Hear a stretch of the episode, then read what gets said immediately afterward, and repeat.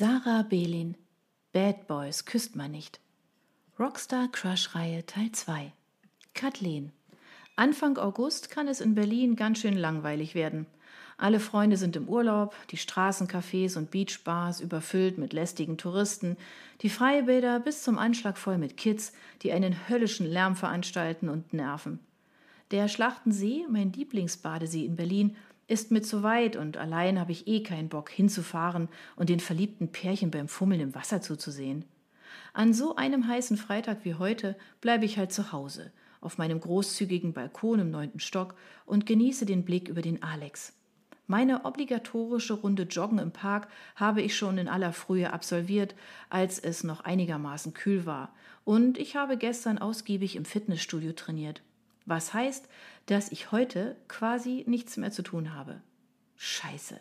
Es fehlt nur, dass ich anfange, mit dem halb vertrockneten Geranien in meinem Blumenkasten zu reden oder mir ein Sudoku-Heft zu kaufen, um mir die Zeit zu vertreiben.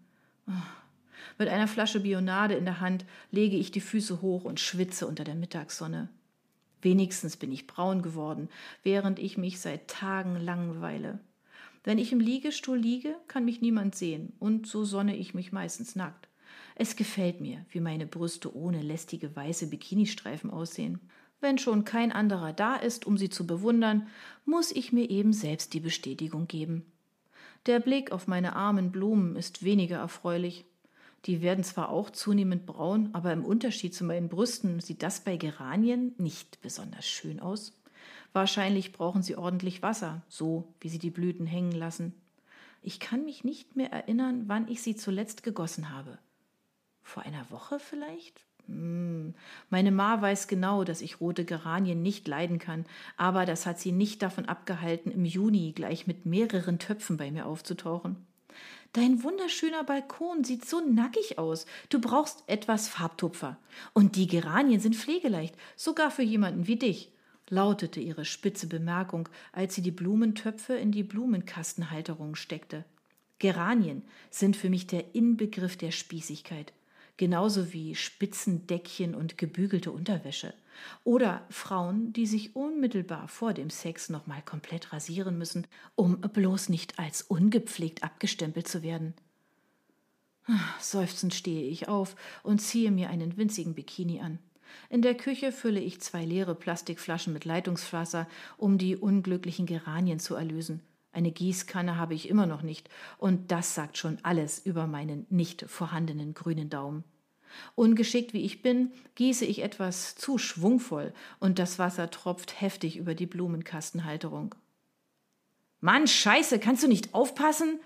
pöbelt mich plötzlich eine Männerstimme an. Hups, ich hab wohl den Nachbarn unter mir nass gemacht. Ich beuge mich hinunter. Sorry, war keine Absicht.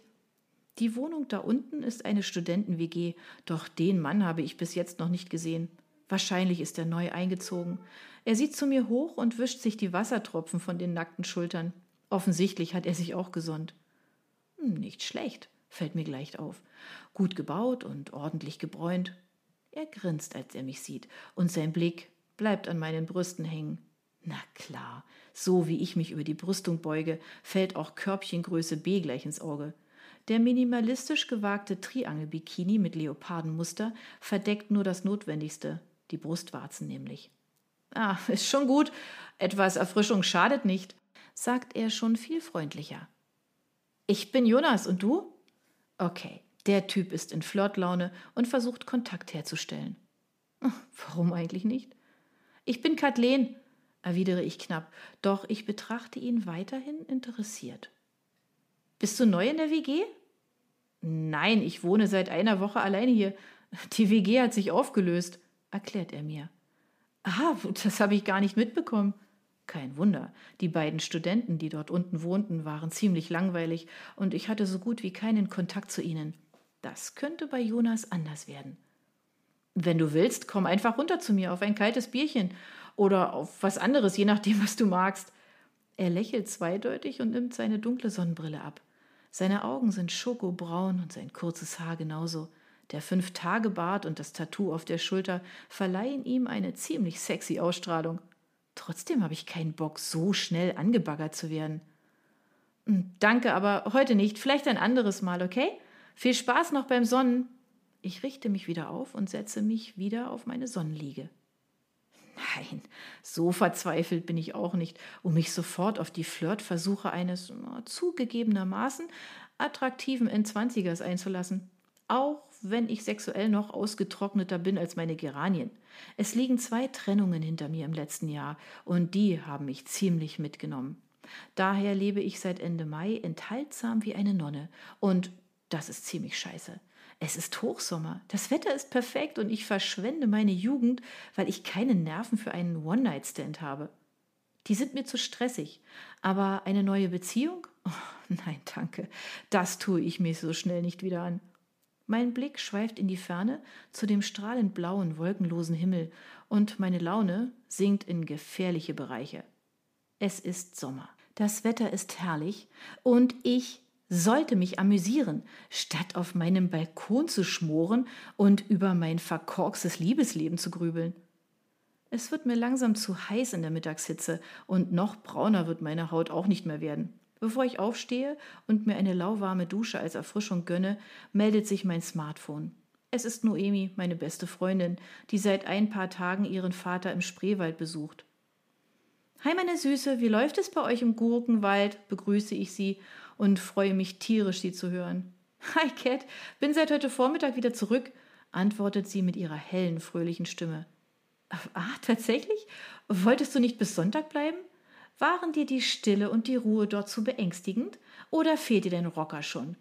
Noemi ist seit einem Jahr mit Miles Fleming zusammen, dem Ex-Gitarristen der berühmten Band Black Sunday Desire. Im letzten Herbst ist er bei den Jungs ausgestiegen und macht jetzt eine Solokarriere. Noemi und er hatten erst eine unverbindliche Affäre und daraus wurde wahre Liebe, die einige Hürden und Prüfungen überstehen musste. Sie sind ein tolles Paar und leben zusammen in einer geilen Loftwohnung am Helmholtzplatz. Noemi war zuvor die Hundesitterin von Miles Husky-Hündin Luna, als er noch in einer bescheidenen Wohnung im selben Kiez wohnte. Oh, es war schön dort und mir macht die Ruhe nichts aus, wehrt sich Noemi, die heimlich immer noch Komplexe hat, weil sie keine waschechte Berlinerin ist wie ich, sondern aus einem sehr beschaulichen, friedlichen Ort am Arsch der Welt stammt. Aber Miles hat mich gebeten, schon heute zurückzukommen, weil wir zu Wegs Jubiläumsparty eingeladen sind. Da ich aber weiß, dass Miles den ganzen Abend mit seinen ehemaligen Bandkollegen abhängen und sich höchstwahrscheinlich die Kante geben wird, würde ich dich gerne mitnehmen. Ich will nicht die ganze Zeit in einer einsamen Ecke stehen und mich langweilen. Also erwarte ich von dir, dass du dich für mich opferst und mitkommst. Egal, was du heute vorhast. Noemi kann nicht ahnen, welch einen stummen Freudenschrei sie damit in mir auslöst. Sogar meine frisch lackierten Zehen wackeln vor Freude, als mein Freitagabend so unerwartet nicht nur gerettet wird, sondern sogar eine sehr vielversprechende Aussicht bekommt. Wie war das nochmal mit meinen inneren Monologen, während ich mich gesonnt habe? Ich will wieder mehr Spaß im Leben haben, stimmt's?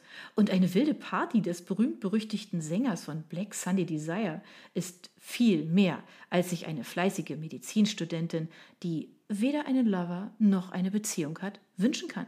Natürlich will ich bei der Party mitmischen. Na gut, dann komme ich halt mit, obwohl ich eigentlich was anderes machen wollte. Ich tue es für dich. Schließlich bist du meine beste Freundin.